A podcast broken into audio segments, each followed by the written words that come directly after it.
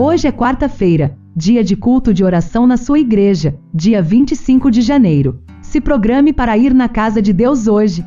Estudaremos o seguinte tema: Deus observa nossas ofertas.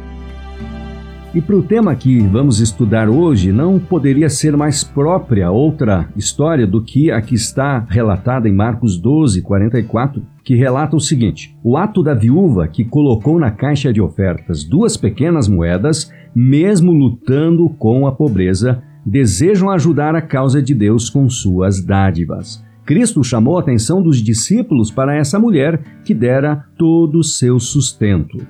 Jesus considerou sua dádiva mais valiosa que as grandes ofertas daqueles cujas doações não haviam exigido sacrifício. Eles deram uma pequena porção de sua abundância. Para dar sua oferta, porém, a viúva teve que se privar até mesmo dos elementos mais básicos para o seu sustento, confiando que Deus supriria o que fosse necessário para o dia seguinte. A respeito dela, o Salvador declarou, ainda em Marcos 12, verso 43, em verdade vos digo que esta viúva pobre depositou no gasofilácio mais do que o fizera todos os restantes. E o livro Atos dos Apóstolos, página 218, completa: Assim, ele ensinou que o valor da oferta é estimado não pela quantidade, mas pela proporção em que é dada e pelos motivos que movem o doador. Frequentemente, os que recebem a verdade se acham entre os pobres do mundo não devem, porém, fazer disso uma desculpa para negligenciar os deveres que sobre eles recaem em vista da preciosa luz que receberam.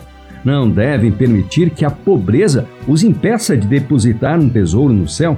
As bênçãos ao alcance do rico acham-se também ao seu alcance. São fiéis no emprego do pouco que possuem. Seu tesouro no céu aumentará segundo sua fidelidade é o motivo pelo qual trabalham, não a quantidade feita, que torna sua oferta valiosa à vista do céu.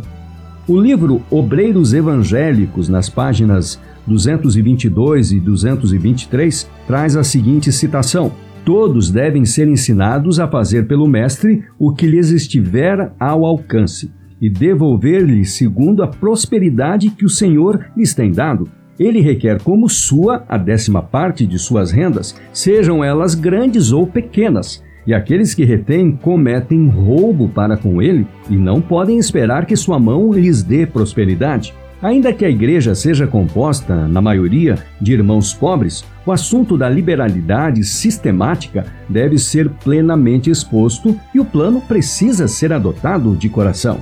Deus é capaz de cumprir suas promessas seus recursos são infinitos e ele emprega todos eles no cumprimento de seus desígnios.